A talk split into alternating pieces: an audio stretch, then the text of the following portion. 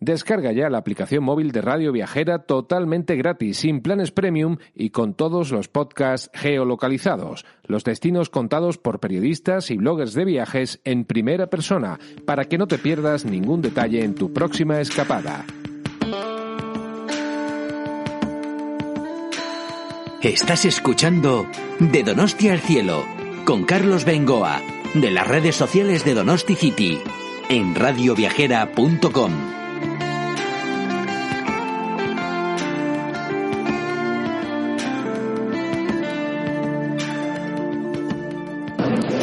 amigos de Radio Viajera y de Donosti al Cielo, el podcast de las redes sociales de Donosti City, que hoy os va a hablar de, bueno, pues vamos a decirlo así, ¿por qué no? De la Ruta del Cano. Este año se celebra el 500 aniversario de la Vuelta al Mundo. Os puedo decir que ahora mismo estoy en Guetaria, eh, cuna de Juan Sebastián Elcano, y a bordo del buque escuela Juan Sebastián Elcano. O sea que qué mejor oportunidad que hablar del de lo que es este maravilloso buque, de una serie de protagonistas que os voy a presentar. De momento, un catedrático internacional CEU, según pone la tarjeta, el Cano, que es Gonzalo Jiménez, historiador también. Muy bien, Gonzalo, muy buenas.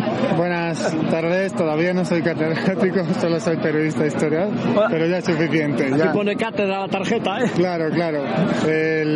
yo estoy a bordo con los 250 que somos a bordo eh, qué mejor lugar y qué mejor momento para celebrar que primero estamos en Guetaria, donde ciudad natal del Cano, a bordo del Juan Sebastián El Cano, y que eh, por lo que a mí me toca estoy defendiendo un proyecto que es el de dar a conocer la historia de la primera vuelta al mundo y compararla con la navegación que está realizando este año, el tercero de los 500 años de la primera vuelta al mundo, a bordo del Juan Sebastián Elcano de la Armada Española.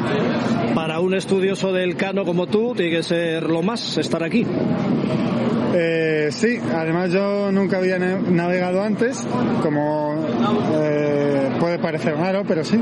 Y eh, para mí navegar en un ambiente en el que hemos pasado por zonas por las que navegó el Cano fue ha sido bastante bastante interesante y se me ponían los pelos de punta cuando pasábamos por las Canarias, por ejemplo, o por alguna otra zona que hemos atravesado.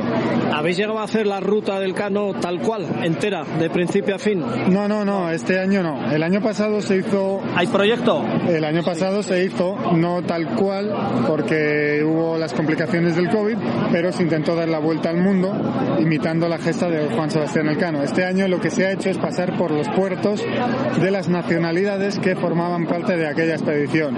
Griegos, hemos estado en Atenas, eh, italianos como Pigafetta, eh, en Civitavecchia, hemos estado en Barcelona, hemos estado en Cartagena, en Cabo Verde, porque como sabrán nuestros oyentes seguramente, eh, el Cano tuvo que pasar por aquellas islas en los últimos meses antes de llegar a San, a de Barrameda y, y ahí apresaron a 13 hombres porque esas islas eran portuguesas.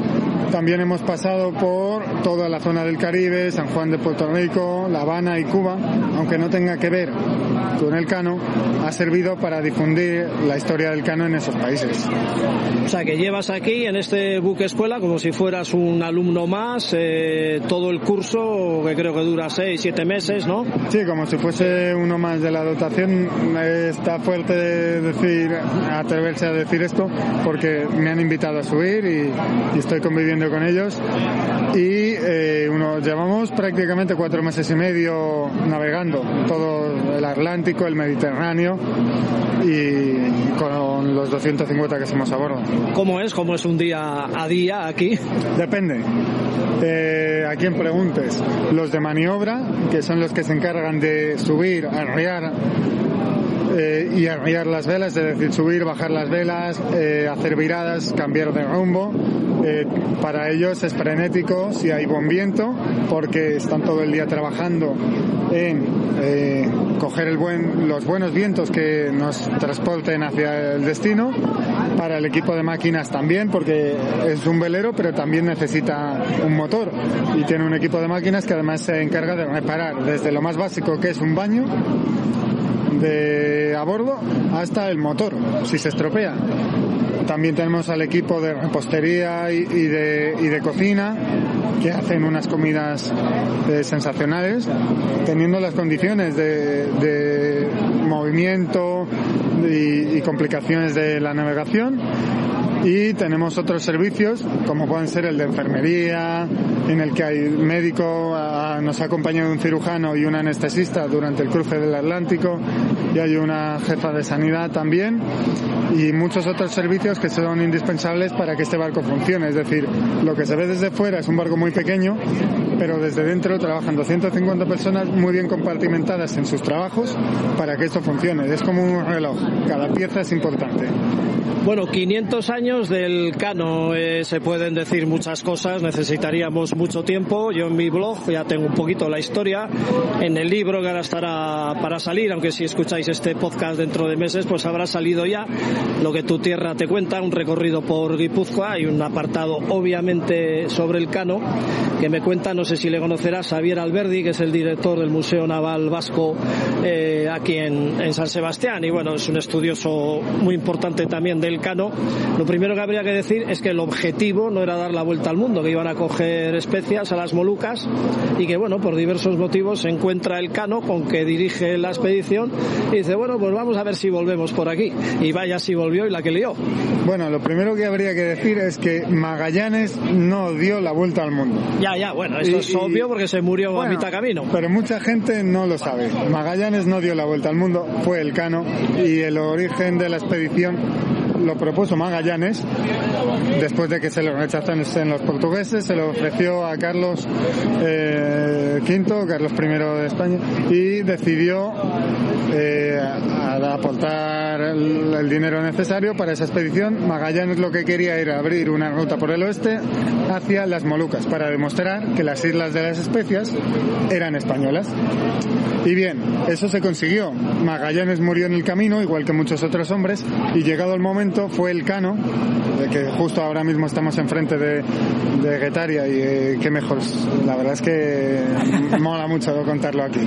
Es como revivir la historia. Pues el Cano, eh, que había sufrido mucho durante su vida, en ese momento se embarcó en una expedición, eh, llegó a las Molucas y en ese momento estaban perseguidos por unos por los portugueses aunque estaban muy lejos todavía, pero él tomó la decisión que ya la había pensado desde hace mucho tiempo de decir, vamos a seguir desde las Molucas hacia el oeste, hacia el mar Índico y así dar la primera vuelta al mundo y vaya si la dio y las consecuencias que tuvo no se le reconoció, no sé si hasta hace poquito, pero sí, es verdad, casi una historia como que ha quedado ahí en el olvido, la sensación que se tiene un poco desde lejos. Eh, pues nada, dinos cuáles son tus redes sociales, tu blog, para que te puedan seguir los amigos de Radio Viajera. Pues eh, muchas gracias por darme el espacio y eh, yo a nivel profesional también tengo un podcast que tiene unos 30 programas y me podéis seguir en el Pergamino 21, tanto en Instagram como en Twitter, en Facebook también estamos y en YouTube. Ya está, Pergamino 21. Muy bien, muchas gracias Gonzalo. Nada, gracias a ti. Voy a ver si sigo un poquito más por aquí para hablar de algún otro detalle de este magnífico buque escuela.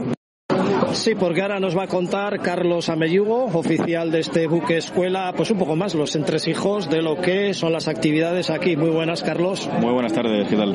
Bueno, yo lo primero que tengo que decir es que estoy súper agradecido, la amabilidad que habéis tenido, la rapidez en contestar. Yo dije, a ver si suena la flauta y puedo venir aquí pensando que no. Y de repente en día y medio me encuentro aquí dentro del buque escuela Juan Sebastián Elcano, encima mismo de Guetaria. La verdad es que el panorama para mí no puede ser más... Eh, fantástico. Así que muchas gracias. Normalmente hacéis así siempre.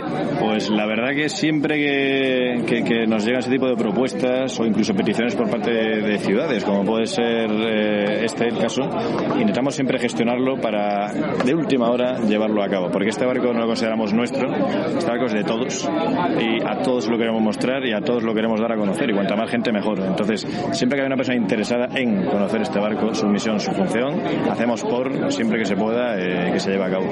Bueno, pues yo estoy encantado, muchísimas gracias una vez más y eh, bueno, por partes, eh, primero un poquito las características de este enorme buque escuela, de tamaño, altura de los mástiles, no sé ni si hasta lo digo bien.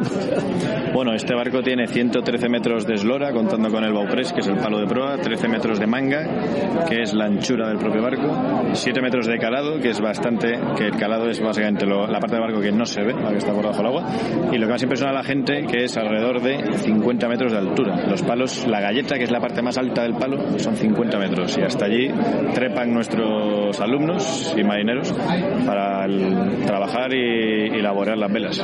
Sí, antes de lo que nos enseñabas el buque, eh, bueno, uno se queda así como sobrecogido, ¿no? En medio minuto, cinco, eh, llegáis a coger, a recoger todas las velas, a desplegarlas, que claro, son más de 3.000 metros de tela de velas. Correcto, son algo más de 3.000 metros, eh, metro, de metros cúbicos de superficie bélica que tiene este barco. Y es verdad que este barco eh, conjugamos tanto la dotación del propio barco como los guardiamarinas. Este barco sin ellos no tiene sentido. Y lo que hacemos es, desde el primer día que salimos a navegar hasta el último, es adiestrarnos. Como unidad militar, eh, lo que intentamos es trabajar de manera prácticamente automática, que las cosas salgan solas porque el adiestramiento es lo que tiene. Al principio tardamos más, pero al final llegamos a hacer unos tiempos prácticamente la gente diría récord. Vamos, el objetivo del buque exactamente cuál sería. Aquí cogéis eh, soldados, ah, igual lo digo, lo vuelvo a decir mal otra vez, pues para terminar su aprendizaje en el mar, no sé, por generaciones, de año en año. Lo, que, lo que embarcamos a bordo son guardiamarinas, que es el término para definir al alumno de la Escuela de Oficiales de la Marina, de la, de la Armada Española. Y el objetivo de este barco es doble, siempre se ha dicho que es doble. Por un lado es buque por otro lado es escuela. Es decir, eh, la parte de buque embajada, por así decirlo, es la cual en la que ayudamos a la acción exterior de España en el mundo, por así decirlo, e intentamos acercar España eh, en general, la Armada y el Cano en particular, y en este caso, en este crucero, el quinto centenario de la Vuelta al Mundo, la primera Vuelta al Mundo, a todo aquel español o gente local del mundo que quiera acercarse y conocer un poco de nuestra historia, la historia de la Armada y la historia de España. Y el otro lado, la otra parte importante, quitando la embajada, la otra parte muy importante de este barco es la, escuela. De hecho, sin el, ser ese apellido de escuela no tendría sentido la existencia de este barco, que es escuela para guardia marina. Porque aquí la gente dirá, bueno, es un barco, pero aquí aprendes faenas marineras de hace 3, 4 siglos. Porque aquí lo que se aprende no es solamente eso, se aprende navegación astronómica, se aprende a vivir en, en compañía, se aprende compañerismo se aprende un montón de valores que al final lo que hacemos es intentar inculcárselos aquí los, los, diferentes profesores que somos los que estamos aquí, formaros en valores. En este barco los aprende fundamentalmente es una escuela de valores. Ahora mismo tenéis eh, generación del 2001, nos decías antes. Correcto. ¿Cuánta gente? Son 73 alumnos correspondientes a la promoción 424 del Cuerpo General de la Armada y 154 del Cuerpo de Infantería Marina a Bordo. Son chavales en torno a los 20, 22, 23 años, más o menos, aproximadamente todos están en esa horquilla y están en su tercer año de formación. ¿Y qué tipo de travesías, cruceros hacéis por todo el mundo? Ahora no sé exactamente de dónde veníais o a dónde vais. Pues venimos de Miami, de navegar 28 días eh, cruzando el Atlántico, siguiendo los vientos contralisios por el norte del Atlántico. Y lo normal es que este barco haga travesías apoyando la acción exterior de España en la zona americana, Sudamérica, Centroamérica, el Caribe y demás. Este crucero particularmente, al igual que los dos anteriores, el 92, 93 y este es el número 94, se marcan en los tres en el 500 aniversario de la Vuelta al Mundo. Entonces, los puertos que hemos tocado este crucero tienen mucha relación con esa primera Vuelta al Mundo eh, a la mar. Por ello, hemos tocado puertos como puede ser Grecia, Roma, ahora vamos a San Malo, Francia, hemos venido a Guetaria por Juan Sebastián Elcano, puertos de los que fueron naturales personajes que terminaron esa Vuelta al Mundo. Solo terminaron 18 de los 250 que salieron, solo 18. Hemos ido a lugares de donde eran procedentes los 18. Hemos ido a Cabo Verde, había un Cabo Verdeano también, por ejemplo. Entonces hemos querido tocar los países de donde eran originarios aquellos 18 valientes que terminaron esa primera gesta de la Vuelta al Mundo.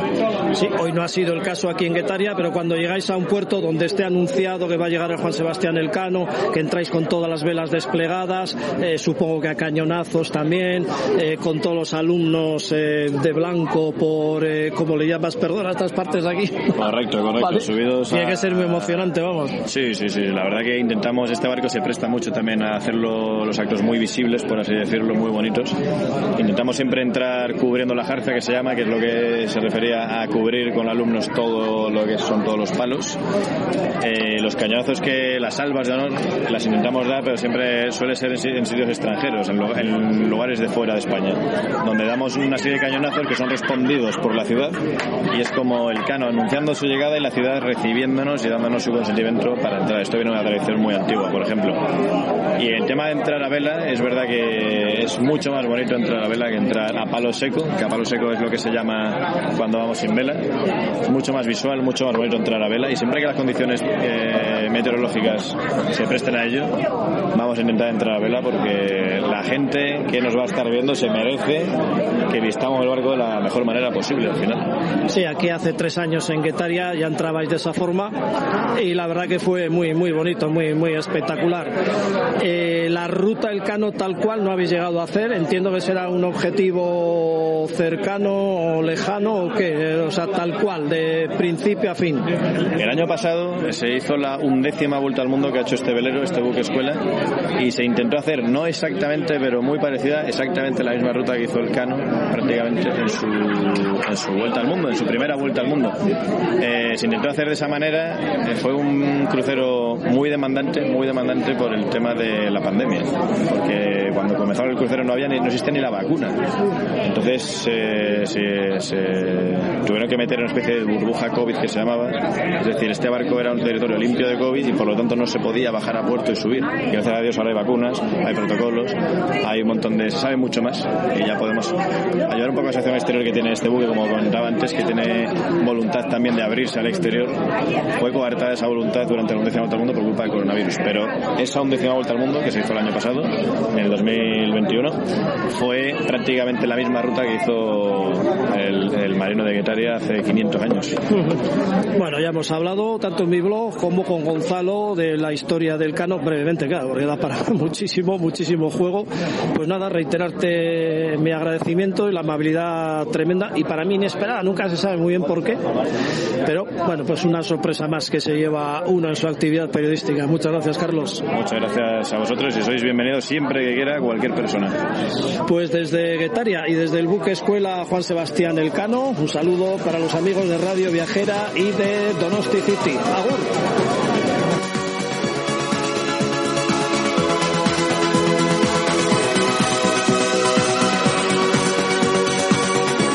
Descarga ya la aplicación móvil de Radio Viajera totalmente gratis, sin planes premium y con todos los podcasts geolocalizados. Los destinos contados por periodistas y bloggers de viajes en primera persona, para que no te pierdas ningún detalle en tu próxima escapada.